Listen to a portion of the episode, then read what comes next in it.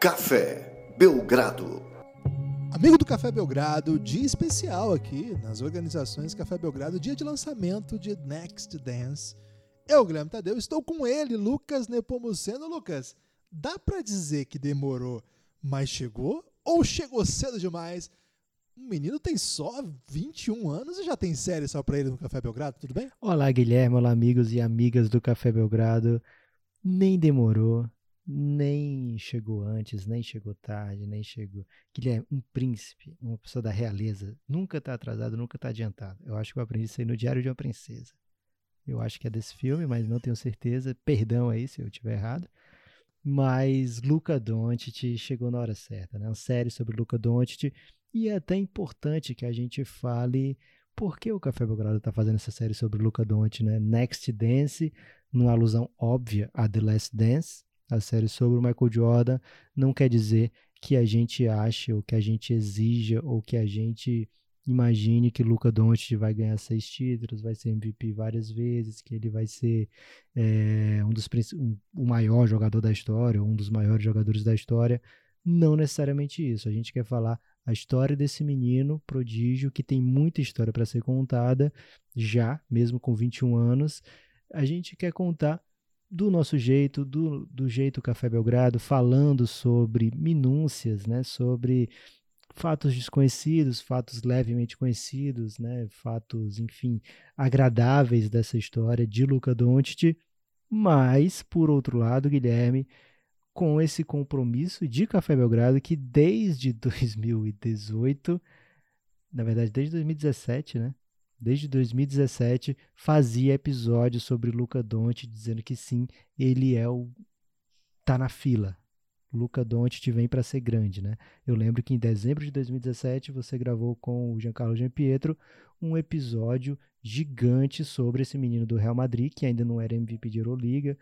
É, ele já era campeão do Eurobasket, mas ainda não era MVP do Eurobasket. Foi o Goran Dragic, né, MVP naquele ano né, falando sobre o tamanho desse menino quando chegasse à NBA. Então o Café Belgrado tem sim defendido que Luca Doncic tem potencial para se tornar um dos maiores da história e essa série vem também meio que corroborar, meio que apressar, meio que é, introduzir mais uma vez essa linha de pensamento, né? Não o fato de ser Next Dance não o vincula a Michael Jordan, mas de certa forma aqui no Café Belgrado é um mais ou menos um parâmetro, não o Michael Jordan, mas essa família né, de, de, de talento, a gente considera que o Luca pertence a ela, e é por isso, também por isso que a gente está fazendo esse, esse, essa série, né, Guilherme?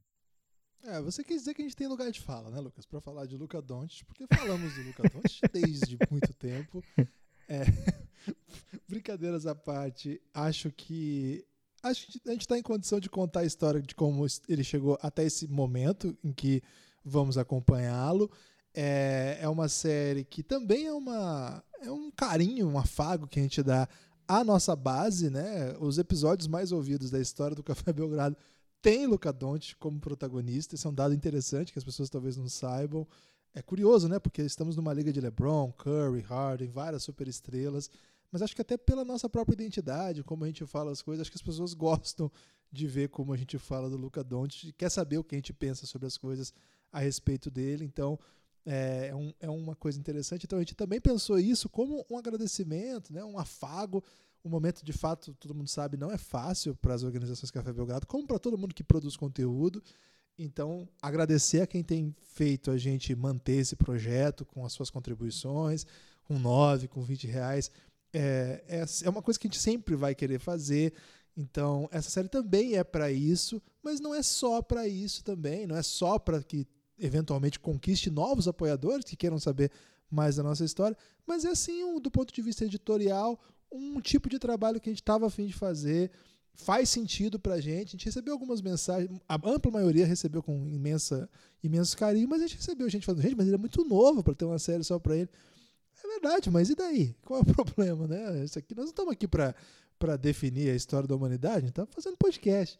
Então serão sete podcasts contando a história de Luca Doncic. O primeiro aberto para todos, como eu falei, esse é uma série que a gente vai dar de presente para os nossos apoiadores, são aqueles que via financiamento coletivo fazem possível a existência do Café Belgrado. Então, esse primeiro aqui vai para todo mundo para conhecer o trabalho, os outros seis exclusivo para apoiadores lá na pasta The Next Dance.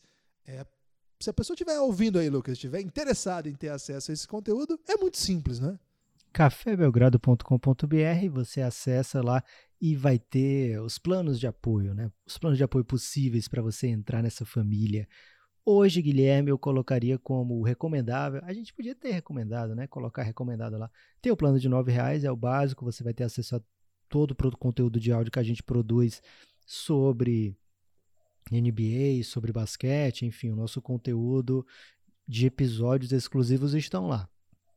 Agora, o recomendado, que eu acredito ser o melhor plano de assinatura, é o plano Insider, porque nele você entra no nosso grupo do Telegram. Ao assinar esse, esse, esse plano, você entra no nosso grupo do Telegram e lá você vai conhecer muita gente que ama o Café Belgrado, mas que mais do que isso, né? Ama o basquete, ama NBA, ama esporte e apoia conteúdo né, original, conteúdo alternativo, né, conteúdo autoral, digamos assim.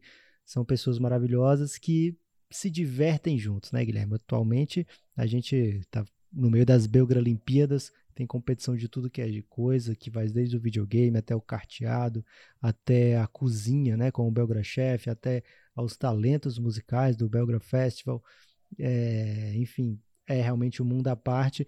E lá, Guilherme, ultimamente anda tendo conteúdo exclusivo do exclusivo, né? Porque a gente acaba gravando eventualmente podcasts sobre essas competições, então até hesitei quando eu falei que o apoiador de nove reais tinha conteúdo, tinha acesso a todo o conteúdo de áudio produzido por nós dois, porque tem esse aí, Guilherme, que é algo muito específico, que quem não tá lá não tem como entender, mas é o conteúdo que a gente produz voltado para aquele grupo, então se você tem condição, apoie o Café Belgrado lá, é, vai ajudar bastante.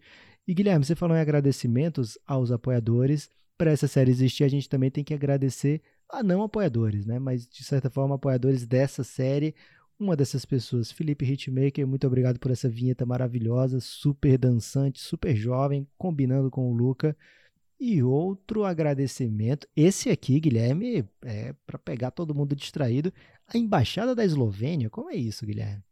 Isso, especialmente a pessoa do Vinícius, adito cultural, Vinícius Renner, que ajudou a gente aí na pesquisa, é, foi muito gentil e fez com que a gente tivesse acesso a informações sobre o país e sobre Luka Doncic. Valeu demais, obrigado. É um trabalho bem legal que eles desenvolvem de, divulgação cultural da Eslovênia no Brasil. Tem sessões de filme que eles transmitem. Se você não segue ainda na, no Facebook, dá para seguir aí. A Embaixada da Eslovênia tem uns, uns programas culturais que quem gosta aí de filme e tal, eles dão, dão umas boas oportunidades aí, sempre divulgando o país.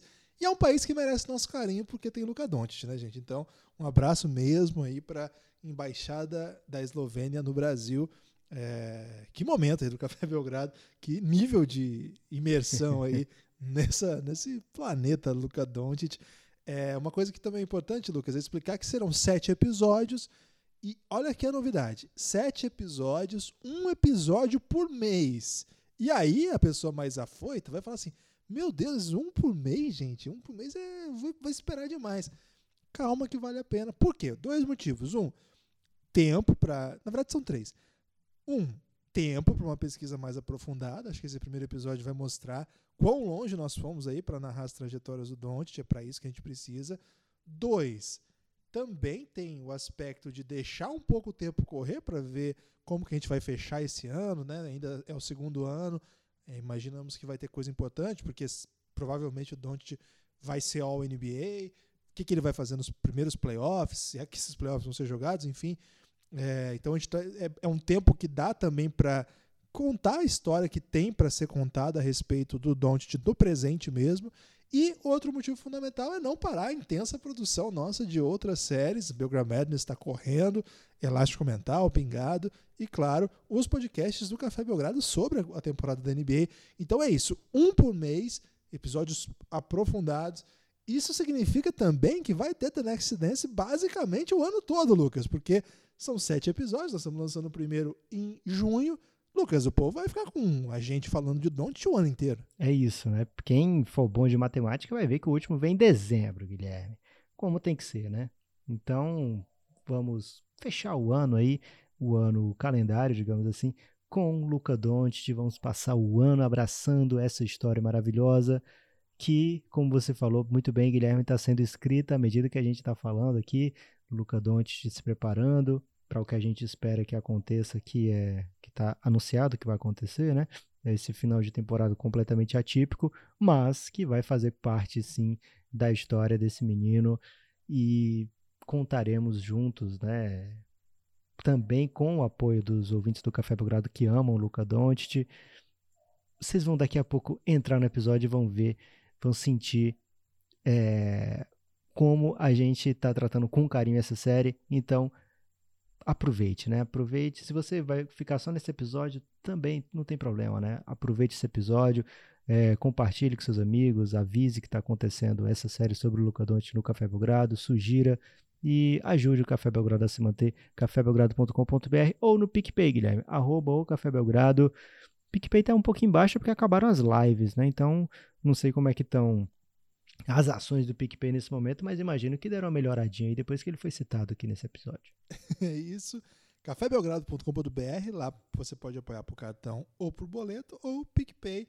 Faça parte desse nosso projeto aí de financiamento coletivo para que a gente continue produzindo séries como essa, que leva aí conteúdo alternativo, conteúdo independente, com pesquisa, pesquisa aprofundada aí e, e com muito rigor para contar histórias que você certamente vai gostar. Então é isso, cafébelgrado.com.br. Sem mais delongas, e nem foram tantas delongas assim, vamos ao episódio de início. Não é piloto, porque é piloto quando eles fazem teste para ver se a série vai continuar. Esse aqui vai continuar mesmo. Piloto é aquele da Netflix, isso. Guilherme, que é episódio aqui, de basquete. É, piloto é coisa de automobilismo. Então, aqui é episódio 1 de sete. Então, o primeiro, fiquem com vocês, The Next Dance.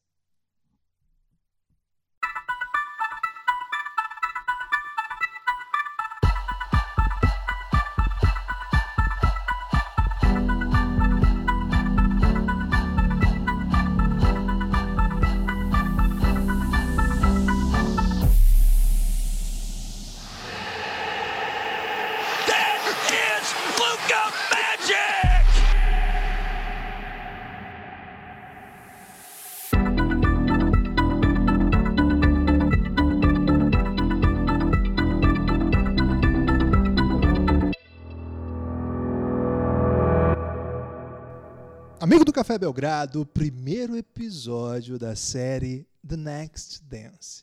A história de Luca Doncic aqui no Café Belgrado e eu, Guilherme Tadeu, estou com ele, Lucas Nepomuceno, para o início de uma empreitada sem precedentes, Lucas. Essa dá para dizer que é uma empreitada sem precedentes, tudo bem? Olá, Guilherme, olá, amigos e amigas do Café Belgrado. Animadíssimo, no hype, né, Guilherme? Porque essa vinheta de Felipe Ferraz já me deixa dançante aqui, né? Não à toa é Next Dance, o título desse grande, dessa grande série sobre esse grandíssimo jogador. Mas o Felipe Hitmaker foi além da conta no quesito dance e já botou todo mundo para se mexer, Guilherme. Então estou aqui no hype, ansioso para contar essa história de grande sucesso, de grande amor. É uma história completa, Guilherme, com todos os, os níveis de enredo Espero que você não tenha horror story, que seja uma história sempre linda e bela, como deve ser, como deve ser tudo em volta de Luca Doncic. Luca Doncic, muito querido aqui no Café Belgrado, é basicamente top of mind, Lucas. Falou de Café Belgrado, falou de Luca Doncic e ouso dizer, falou de Luca Doncic, falou de Café Belgrado no Brasil. Tá errado ou não? Aí é, é o que o pessoal, os jovens chamam de consciência superlativa de si mesmo.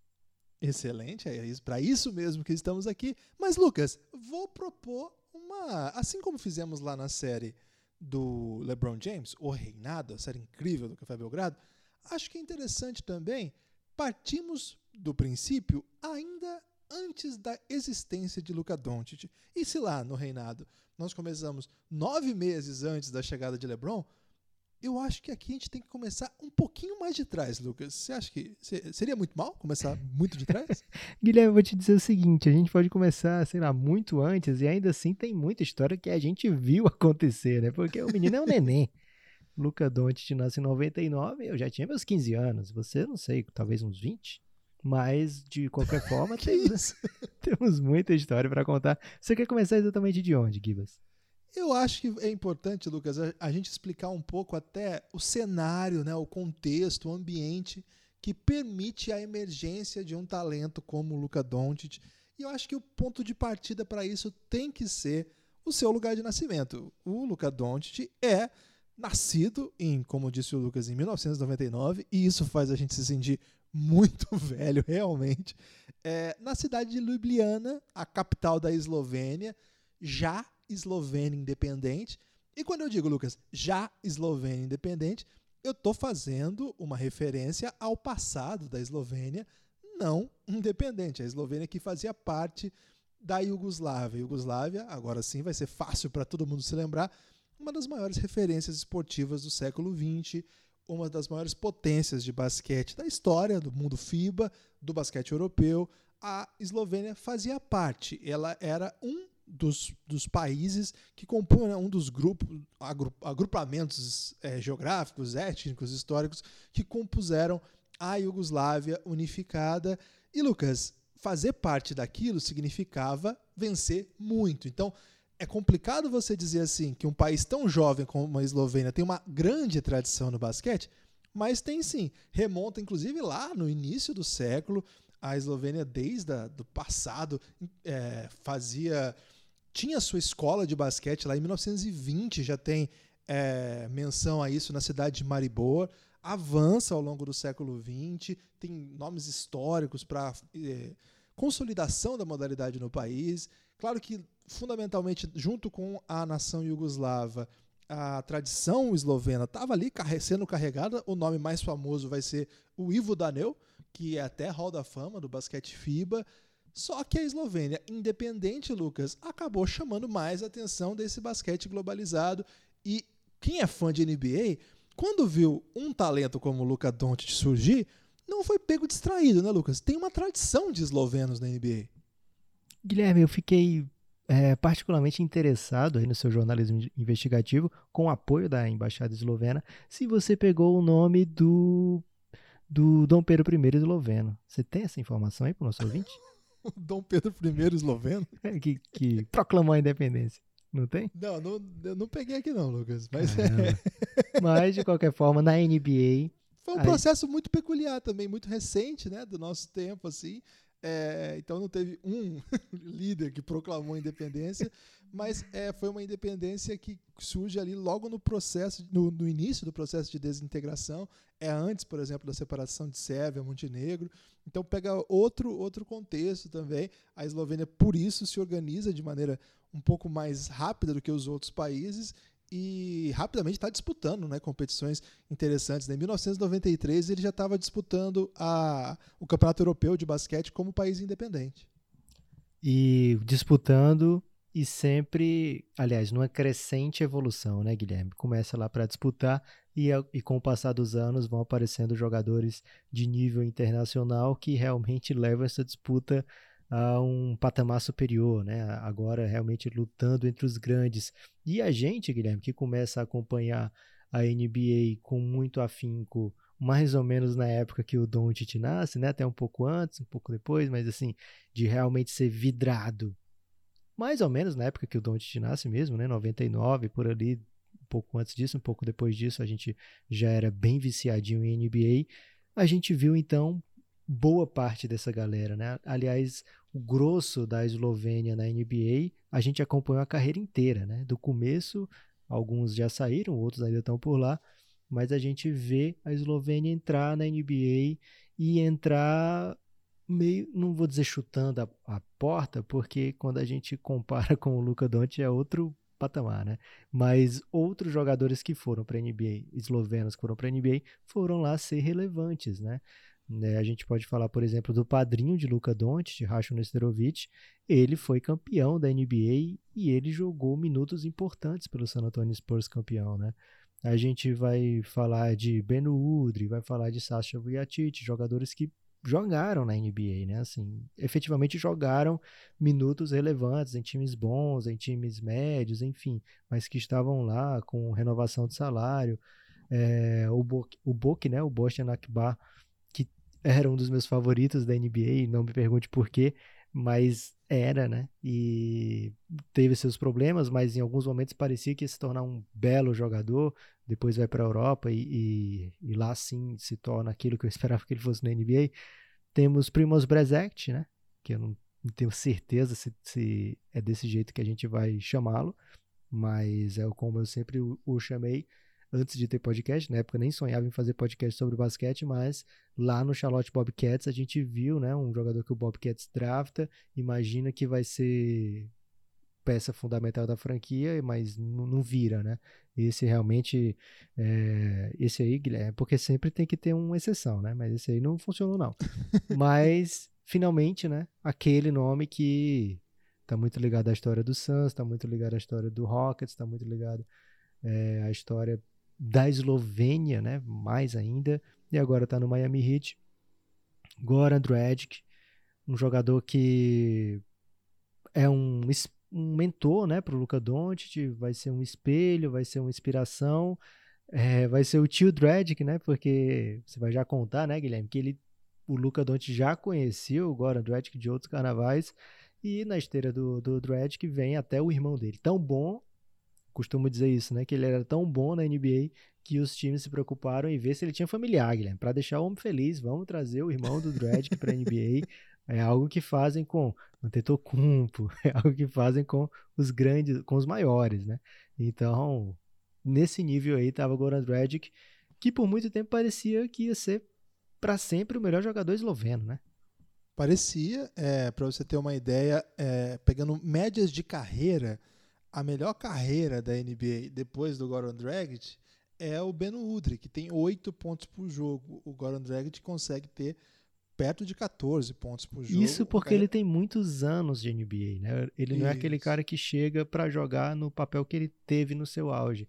Ele é aquele cara que europeu que é draftado e joga, sei lá, 5 minutos por jogo, 7 minutos por jogo. Quem é torcedor do Phoenix Suns vai lembrar, sei lá, ele tinha o papel similar ao do Okobo. O Okobo que boa parte da torcida do Santos nem sabe que existe, mas ele chegou a ser um jogador desse tipo de papel, né? Esse, esse era a função dele, entrar, jogar uns 3, 4 minutos no jogo inteiro e pronto, aí vai para a próxima. Então ele tem médias de 14 pontos por jogo, mas a parte relevante da carreira dele é muito mais é, impactante do que isso, né? Ele é jogador realmente assim de anos e anos de foi jogador que foi ao NBA antes mesmo de ser All Star, é um jogador que foi quase go-to guy, né? Ele era o go-to guy franchise player de um time que não é, não estava para brigar por título, mas ele era aquele complemento, né? No, no, no, modelo ideal, ele é um complemento fundamental para um time campeão, para um time muito forte.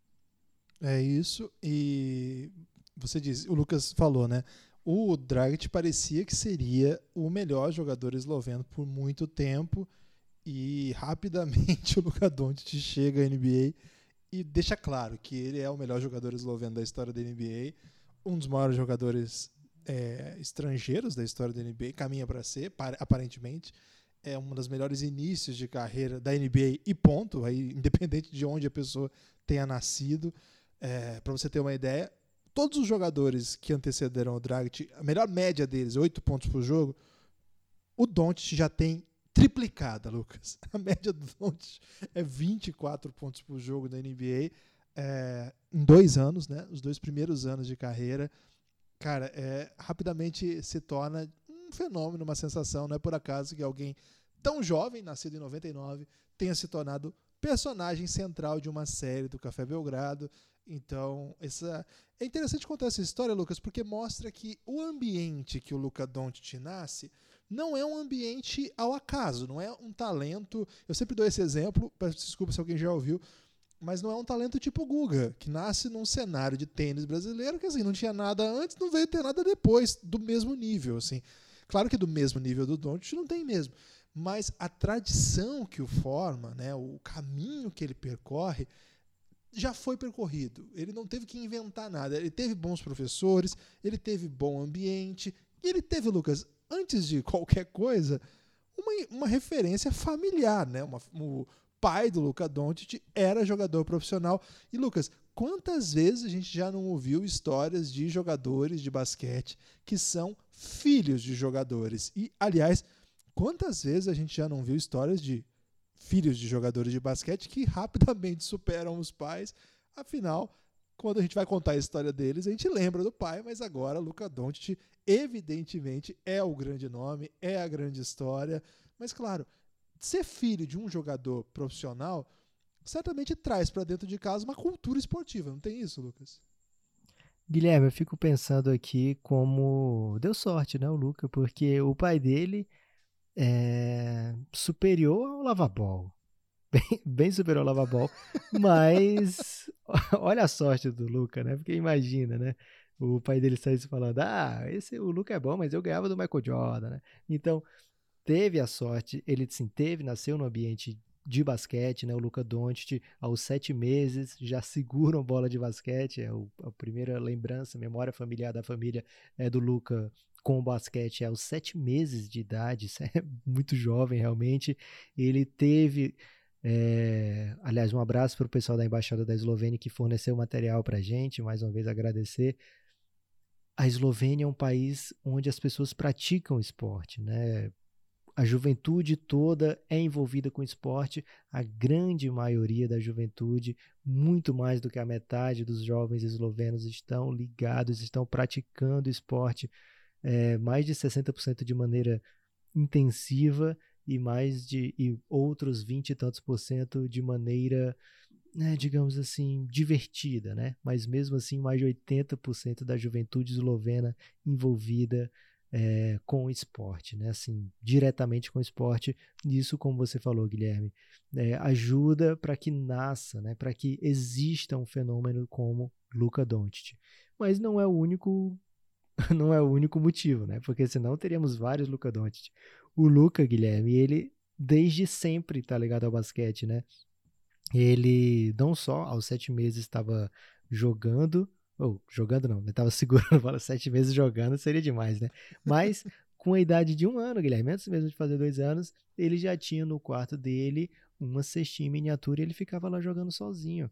E aí, mesmo nessa idade, né? A gente acabou de falar que na Eslovênia se pratica muito esporte, ele jogando, cresceu jogando futebol, cresceu jogando basquete. É, lá na Eslovênia eles já jogaram mundial de hockey, Guilherme, já jogaram mundial de vôlei, já jogaram mundial. E você falou, né? É um país bem jovem, né? Então eles o pequeno, Luca brincava. Né, Lucas? É um país pequeno, não? Pequeno. A, a, população da Eslovênia é menor do que a de Fortaleza.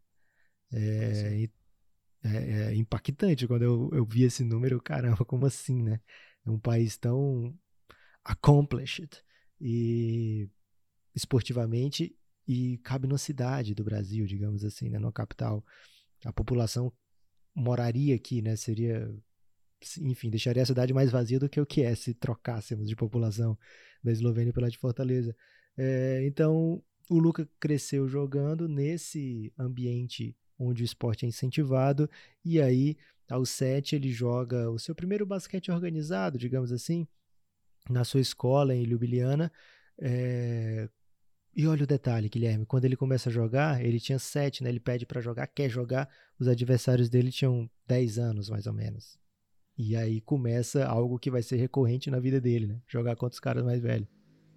E o Luca fala sobre esse período que ele estava sempre treinando, sempre jogando com os garotos mais velhos que tinham muito mais experiência do que ele é, com o esporte já, né? Porque já praticava e tal. Ele, ele é o primeiro momento que ele vai jogar basquete organizado é ali. É, então ele começou a bater os jogadores, ele começou a vencer esses jogadores, Guilherme, que eram maiores, mais rápidos, mais fortes com o cérebro. E quantas vezes a gente já não viu Ainda, hoje não é dia da gente falar do Luca na NBA, a gente está falando das origens do Luca, mas quantas vezes você já não viu o Luca, Guilherme, é, seja na NBA, seja na ACB antes, lendo jogadas e você pensando que ele é um falso lento e de repente ele, sei lá, tá fazendo a bandeja sozinho ou encontrando um companheiro, né? Então esses traços já foram aparecendo no Luca novinho, né? Ah, certamente. É...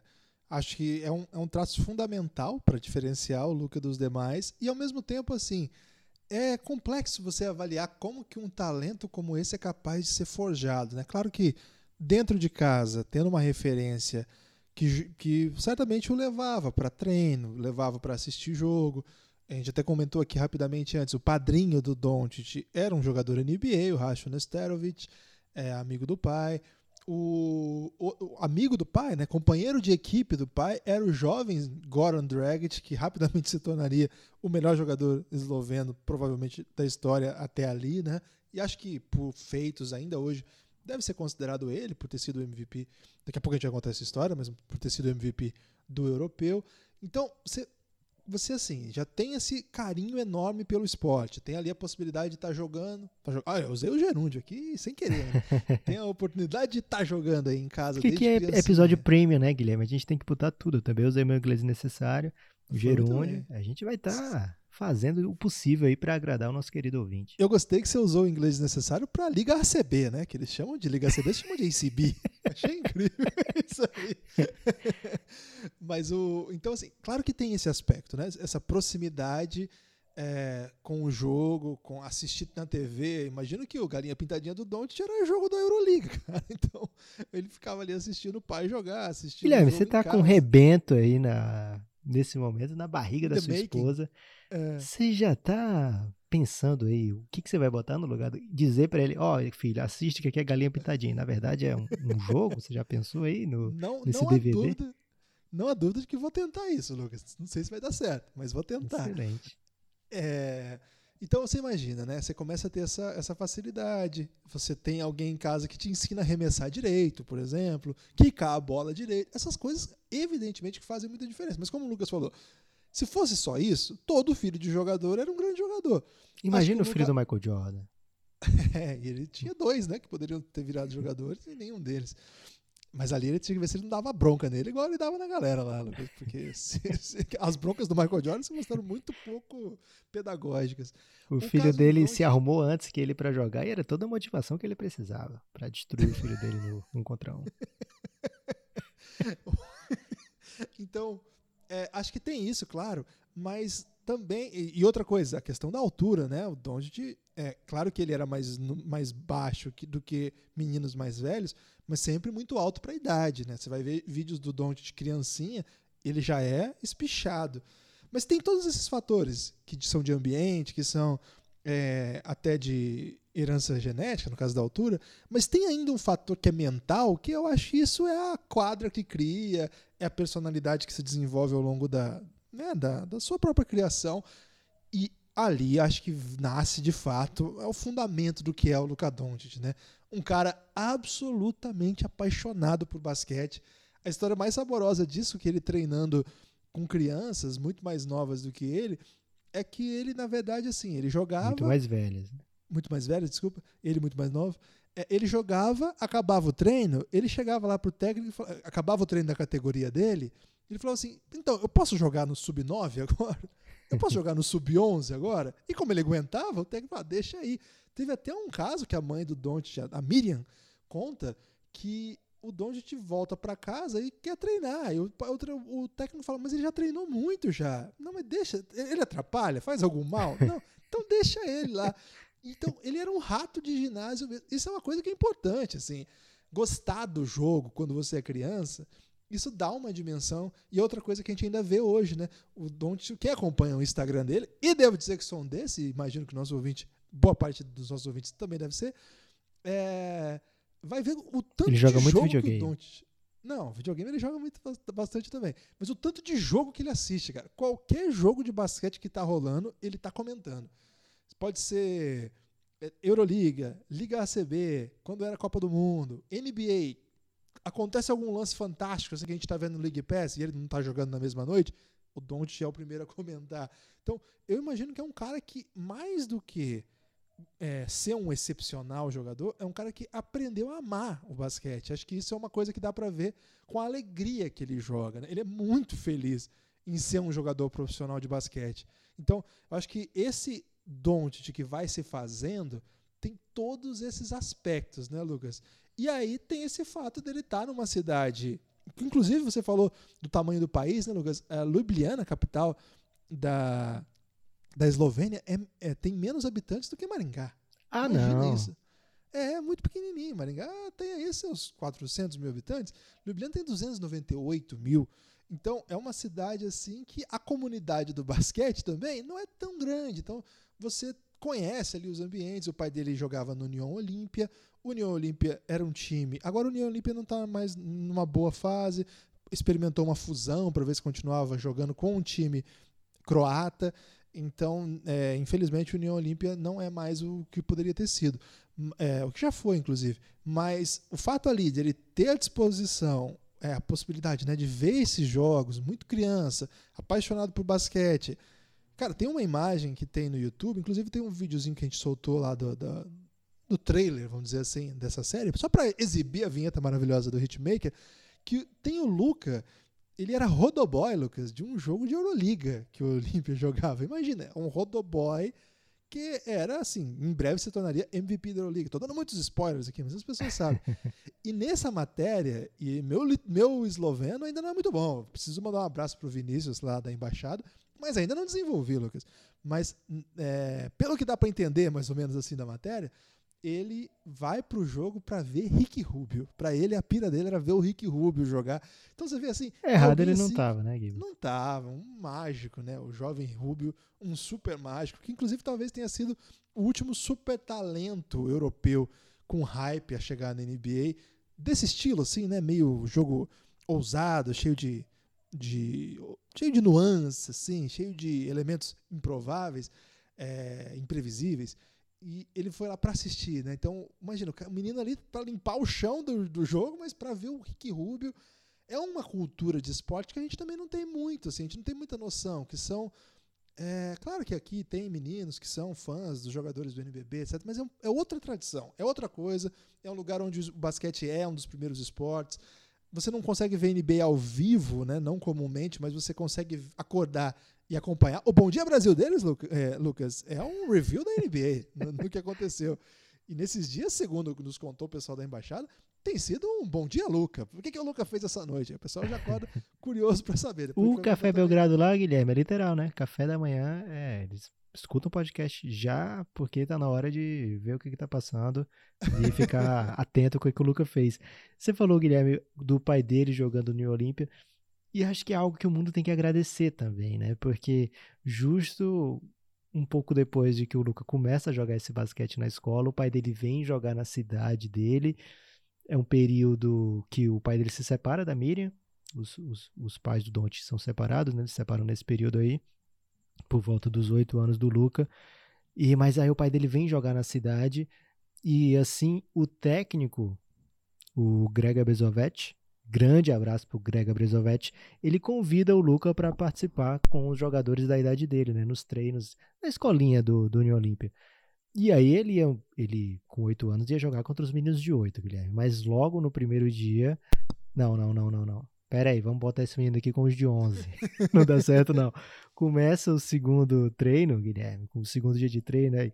Quer saber, cara? Vem pro Sub-14 aqui, Luca. E ele vai e começa a jogar com os meninos do Sub-14.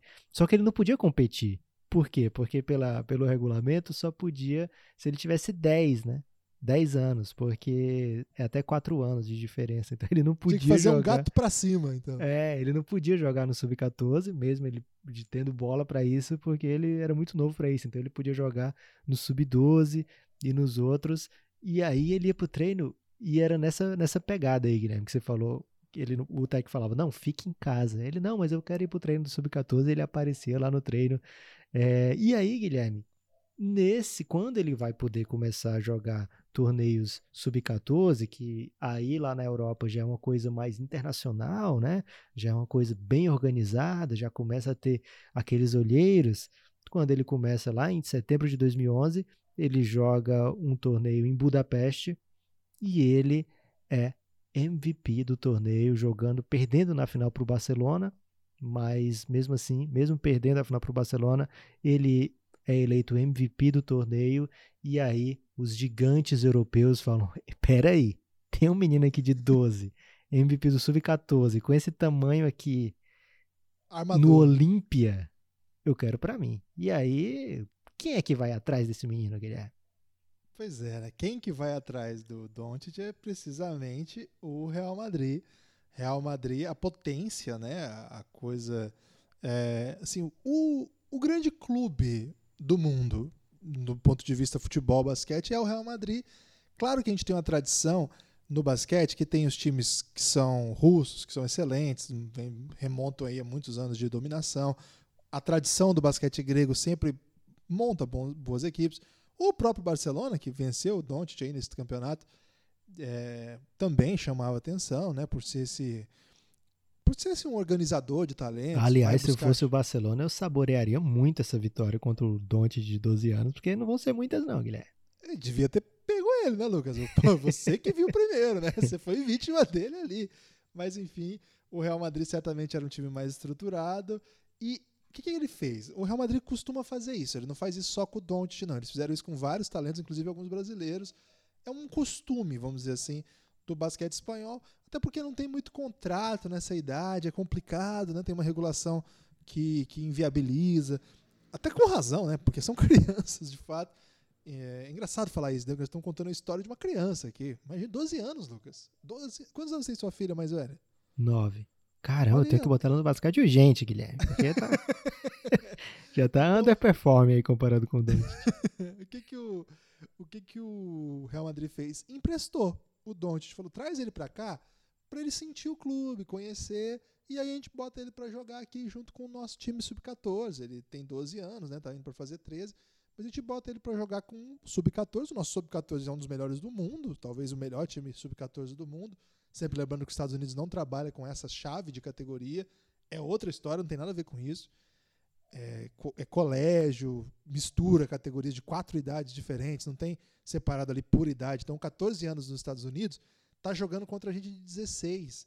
Então, você não, tá, você não consegue ver competitividade. É outra coisa, é outra história, porque a gente pode falar sobre isso em outras, outras séries do Café Belgrado.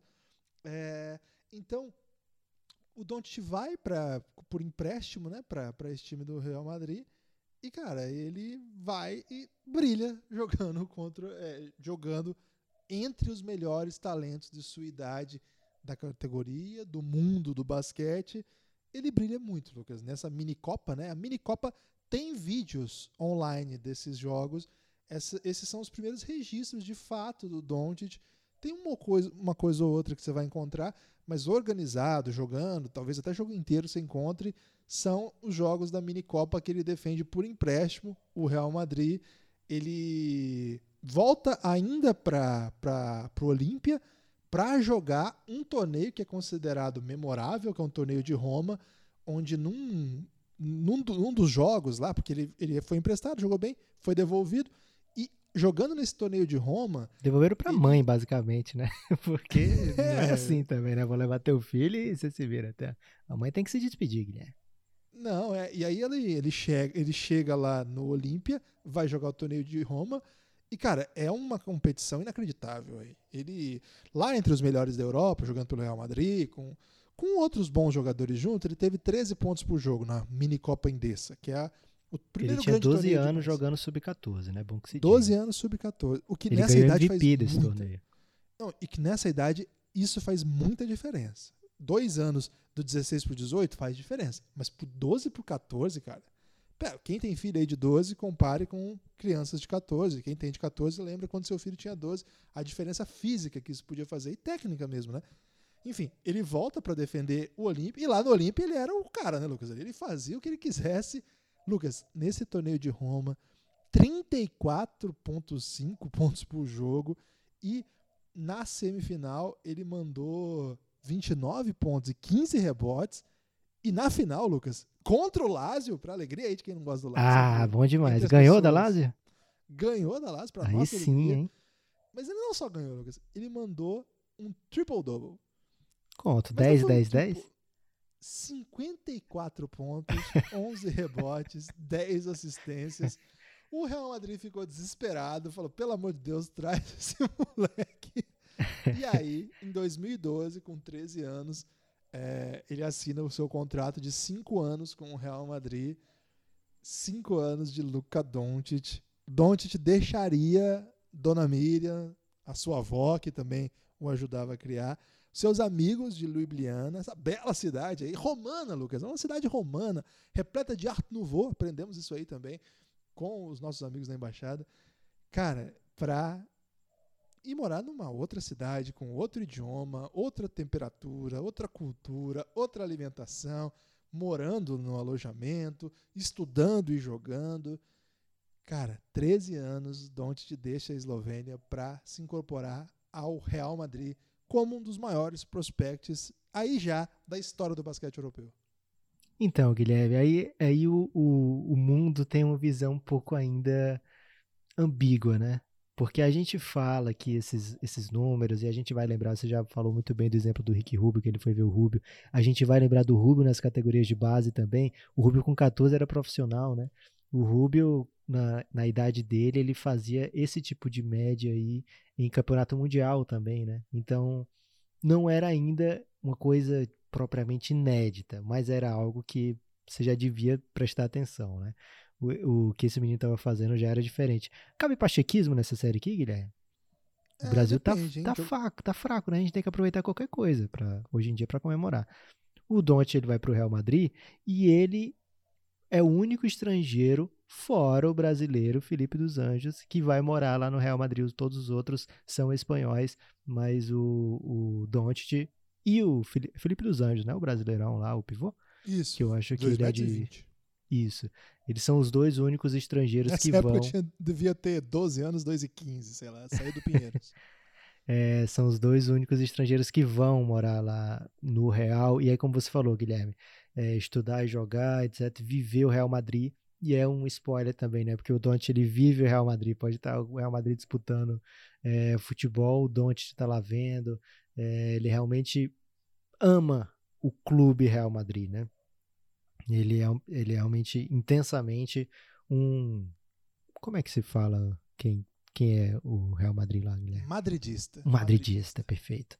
É, então, nesse período aí que começa a nascer esse madridismo do, do Doncic, morando lá, vivendo lá com o pessoal do futebol, e aí é uma época que o Real Madrid vai ganhar um monte de coisa no futebol, né? O Cristiano Ronaldo vai ganhar várias vezes a Champions, e ele disse que é um craque, Guilherme. Diz que jogava futebol também com o pessoal do futebol. Aí eu já duvido, Lucas. Mas você vai duvidar. Você tá aqui na série do Donte para duvidar de Luca Donte, Guilherme? é para mostrar lisura no processo. É muito ah, grande tá. para ser bom de bola. Muito grande para ser bom de bola. Fala um cara bom de, de bola bom de ele bola. é, Guilherme, porque com a bola nas mãos ele começou a acumular MVPs, né? Se ele já tinha ganhado, se ele já tinha sido MVP da Minicopa Endesa é, com 12 anos, ele vai de novo ser quando ele agora sim já atleta do Real Madrid, com médias de 24 pontos e meio, 13 rebotes, 4 assistências, 6 roubadas. Isso era uma Copa Sub-16, ele tinha 14, né? É, e depois ele vai ganhar do Barcelona na final dessa mini Copa Endesa, sendo MVP. Depois ele vai ser MVP do Campeonato Sub-16 espanhol, ainda com 14, tá, Guilherme? Tinha acabado de fazer 14 anos e ele vai ser MVP desse Campeonato Sub-16 espanhol e aí o que é que acontece? O, o que acontece? O Doncic vai chegando naquela fase meio aquele patamar meio Rick Rubio. Quando é que o Real Madrid vai botar esse menino para jogar, né? Porque o Rubio, ele, eu falei, né? Ele estreia no basquete aos 14 como profissional, lá no DKV Juventude. É assim que fala, Guilherme? O nome? É, Juventude Badalona. Isso. Juventude Badalona. E mas é o DKV Juventude, né? O Real Madrid, Tut, Você por outro lado... T porque é catalão. Tut, Juventude. Ok. DKV. É o DKV. Que com todo é respeito ao... Ainda. Com é todo respeito à Badalona, pode ser assim? Badalona foi bem. Então, com todo respeito à Badalona, essa, esse povo maravilhoso que mora lá, é, eles não têm necessariamente um plantel recheado de estrelas sempre. O Real Madrid contrata estrangeiro americano para o seu time, tem jogadores da seleção espanhola, então não dá para chegar, ó, o menino de 14 aqui quer jogar, tira aí, sei lá, tira o Campasso, vamos botar o menino de 14. Não é assim que funciona, né, Guilherme? Mas Luca Doncic nesse período já ia sendo preparado para ser o mais jovem jogador a estrear, a jogar profissionalmente pelo Real Madrid. E não estavam errados não, né, Guilherme? Não, não estavam errados é, o Doncic vinha é, acumulando triunfos, é, claramente mostrando que ele estava jogando no nível acima do, do, do, nível que, que se exigia dele.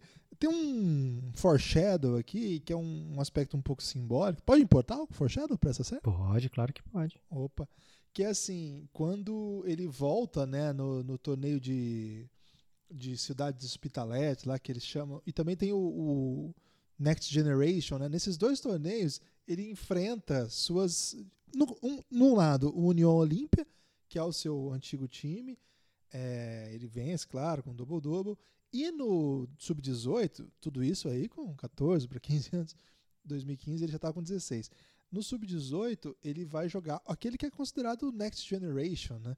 É, que é o torneio fundamental assim, para a base. Ele enfrenta o Estrela Vermelha, o que é legal falar do Estrela Vermelha? E foi MVP também e venceu o, o, o Estrela Vermelha de Belgrado. O que é legal falar também? O seu pai, o Sasha Doncic, Doncic ele, ele é, por ser, ele é esloveno, evidente, mas por ser da Iugoslávia, por ter esse vínculo com o, a tradição sérvia também, ele era torcedor do Estrela Vermelha. E você vai ver fotos do Doncic e nas redes sociais, em dias de... É porque as pessoas não acompanham muito o Estrela Vermelha por aqui.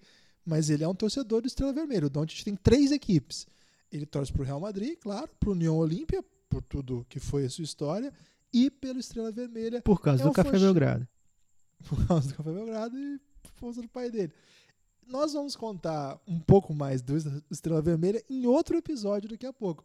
Mas só para guardar esse foreshadow aqui, já na base o Doncic vinha acumulando triunfos contra as principais potências, ao ponto que, Lucas, ficava meio gritante assim, que precisava botar esse menino para jogar. E aí aconteceu, Guilherme. Em 30 de abril de 2015, Luca Doncic faz a sua estreia profissional pelo Real Madrid na Liga CB contra o Unicarra ele entra faltando um pouquinho para acabar. Uma cara de bebê, se você ainda não viu esse vídeo, veja, por favor. Carinha de bebê, entra em quadra. E aí, Guilherme, dois minutos para acabar o jogo. Será que o menino sente? Ficou tímido o menino? o Don't, esse, esse é um vídeo lindo mesmo. É, era a estreia, então havia esse, esse hype. O narrador estava muito empolgado, né, pela estreia do Doncic e ele tem uma escapa uma bola, ele fica é, vou dizer que é livre aqui para dar moral. É, e ele mata a bola de três e é uma festa, né, Lucas? Porque é a primeira cesta de um menino que acabou de entrar e ele manda a pena mesmo, ganha, mata essa bola.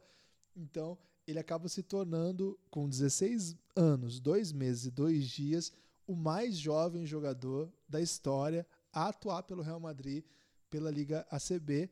E o terceiro mais novo da história da ACB, antes dele, só Angel Rebolo e, claro, o Rick Rubio, mas é que o Lucas já até comentou que foi profissional com 14 anos, bizarro.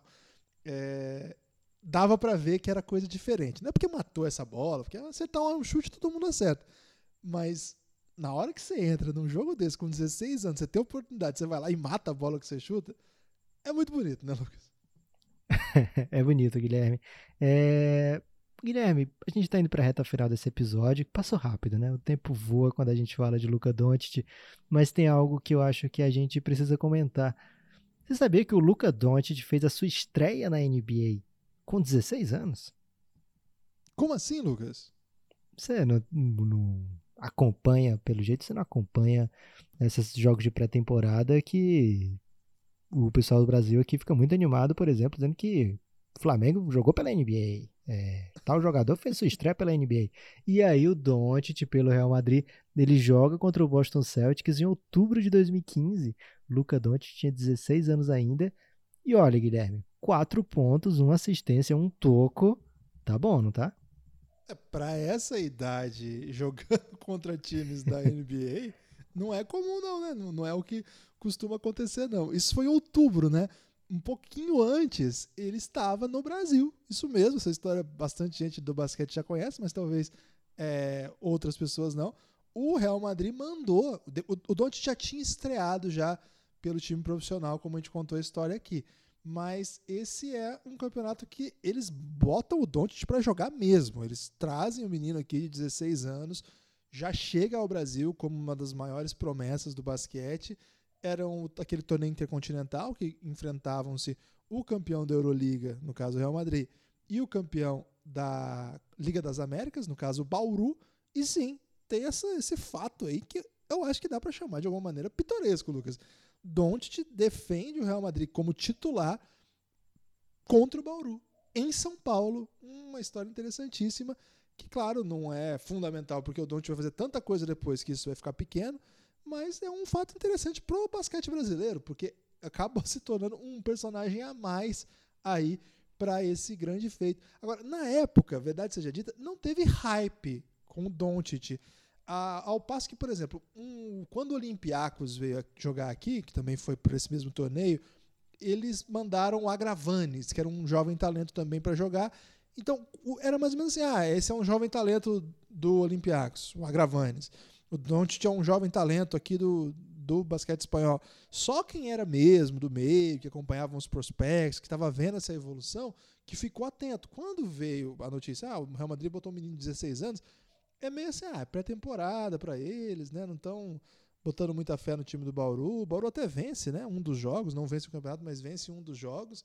É, então, a história do Doncic aqui é mais pelo fato pitoresco. Ele não, não é uma história relevante para sua trajetória, a não ser por um dado que, para nós, é fundamental, que é o Doncic em São Paulo, Lucas. Guilherme, você falou em fatos pitorescos. Posso trazer fatos pitorescos aqui? Pode trazer fatos pitorescos. Aos seis anos, Luca Doncic metia triples. Aos sete, ele tinha conhecimentos básicos de tática. Aos 12, ele já jogava pick and roll com... Imagino o Doncic com 12 anos jogando pick and roll. Devia ser uma coisa muito bela, Guilherme. É, no período dele no Real Madrid, desde que ele chegou, ele foi MVP de apenas 10 torneios desses é, de sub alguma coisa, ganhando sete títulos incluindo ali, por exemplo, a Adidas Euroleague, né, que é um torneio muito importante da base. O pai dele diz que um motivo que eles fizeram para escolher o Real Madrid, porque eles tinham muito, é, vários times interessados, né, times da Turquia, é, enfim, pois quem, quem tinha scout estava afim do Donte, mas eles optaram pelo Real Madrid pela maneira que eles trataram o Nicola Mirotic. Olha que curioso, né? É, então, o, o, os pais, né, envolvidos com a carreira do Dante, lógico, pensando nas melhores maneiras desse menino tão jovem é, se desenvolver, acabou chegando naquele que eu imagino, né, que seja o, o lugar ideal, colocando o Luca Dante no lugar ideal para que ele pudesse se tornar o que ele se tornou. Guilherme, é, o pai dele, olha só o que, o pai dele via no jogo do Don't. É, deve ser muito difícil você ser o pai, você ser um jogador de basquete e tentar analisar objetivamente o seu filho, né? Mas ele, naquela época, ele falava: Eu não gosto de comparar ele com outros, mas eu vejo um pouco dele de Tony Kukoc. Ele vê a quadra como o Dejan Bodiroga, ele se move como Drazen Petrovic e ele passa a bola como Milos Teodosic. É uma salada louca absurda, porque que só tem monstro. Mas eu acho que o pai dele tem. tá, tá no rumo aí, Guilherme. Cara, o pai dele, pelo jeito, é um excepcional scout, viu? Contra... Porque ele definiu, claro que ele conhecia muito bem quem ele estava avaliando, enfim. E ele provavelmente enfrentou ou jogou junto com vários desses jogadores aí. Cara, mas tem muito a ver mesmo, né? Muito a ver. Que legal essa, essa definição. Bem melhor do que o né? técnico da Eslovênia antes do Cigano Igor, que quando ele falou lá na época sobre esse fenômeno, Luca Donte, ele fala é, não, muitos jogadores de hoje começaram a jogar profissionalmente, muito jovens, né? Aí ele cita exemplos como Rick Rubio, Dario Saric, Dragan Bender e Ante Zizic. Então o Lucas está em boa companhia. Ah, não, né, Guilherme? Não é à toa que Caramba. precisou vir um Cigano Igor para ser campeão aqui. É, e mostrou aí que o, o pai do Luca é, tá muito cuidadoso aí com, Ou ele é um excelente scout ou ele é um excelente pai, né, Guilherme? Pode até ser os dois. É, talvez os dois, mas acho que a história mostrou que o pai dele estava certo nessa aí, Lucas. E o Juri Zvok, é o então técnico da Eslovênia, não tinha tanto carinho pelo Luca, ou tinha muito carinho aí pelo Bender, pelo Zizic. De todo modo, de fato, já mostrava, né, Lucas, que a chegada de Luca no Real Madrid e a consolidação do Luca agora como um jogador profissional, um jovem jogador profissional do Real Madrid, é, havia sido o fim né, de uma longa, mas muito. Vamos dizer, é longa no sentido de que isso não, não nasce do dia para noite, mas é fulminante pelo o, o pouco tempo, né? Que de 12 anos, 13 anos jogando. 12 anos jogando ainda em Olímpia, é, no Olímpia Ljubljana, e com 16, 3 anos depois, o menino já está com esse nível de comparação, já está jogando jogo contra profissionais, já está dividindo quadra com caras como Sérgio Rodrigues, com cara como Nocione, etc. E Rudi Fernandes, Sérgio Liu. Então você já vê assim que, caramba, foram só três anos. Claro que três anos é pouco, mas claro que três anos para ele foi fundamental, né? Foi uma longa jornada de alguém que deixa a Ljubljana, que se adapta a um país sem os pais, né? Os pais não vão morar com ele em Madrid. Pra você ver que não era um contrato assim que traz aqui, nós te damos tudo. Não. Você vai ser um cara que nós vamos apostar em você aqui, mas dentro dessa realidade. E isso acaba se tornando uma, uma experiência de absoluto sucesso na base, né, Lucas? No profissional, é uma história pro próximo episódio. Você tem destaque final? O meu destaque final, Guilherme, vai justamente para o pai dele que começou sorrateiro e de repente se tornou um dos O grandes Sachão. nomes, um dos grandes nomes desse primeiro episódio, né? Ele fala que em dois momentos ele percebeu o tamanho que esse menino ia ia ter. E isso o Lucas já estava na NBA quando ele fala isso. E ele disse: não é pelo que ele já fez na NBA, eu, eu soube que ele seria o que é em dois momentos. Um foi quando ele, na mini Copa Endesa, aquela dos 12 anos que ele vai emprestado para o Real Madrid, ele chega lá sem saber falar nada de espanhol é, e não se intimida, é o MVP. O jogo fala por ele, né? Com 12 anos ele é MVP do Sub-14. E o segundo momento é quando ele estreia pelo profissional e com aquela carinha de anjo, sente zero a pressão. Pr- Primeira bola que recebe, mete o triple. Aí o pai dele falou: a partir dali eu sabia. É mole falar que sabia depois que já viu o menino na NBA, né? Mas, de qualquer forma, esses são os dois momentos parentais, digamos assim, para o Sachão perceber que filho que ele criou. Que filho que ele criou no episódio de hoje. Nós conhecemos a história de Luka Doncic de até antes de existir Luka Doncic, falamos um pouco do seu país, da relevância da Eslovênia para o basquete jugoslavo. Passamos aí Você tá fazendo pela- tipo o He-Man, Guilherme? Quando ele, no fim do episódio, ele vai falando tudo que aconteceu? E hoje o esqueleto. Telecurso 2000, Lucas. Ah, tá. Se liga tá. aí que agora é hora da revisão. Muito bem. Passamos aí pela sua seu começo arrebatador no Olímpia, chegamos ao Real Madrid na base dominante. No profissional vai ser assunto para o próximo episódio. Valeu, siga, compartilhe, dê uma força pro Café Belgrado, cafébelgrado.com.br.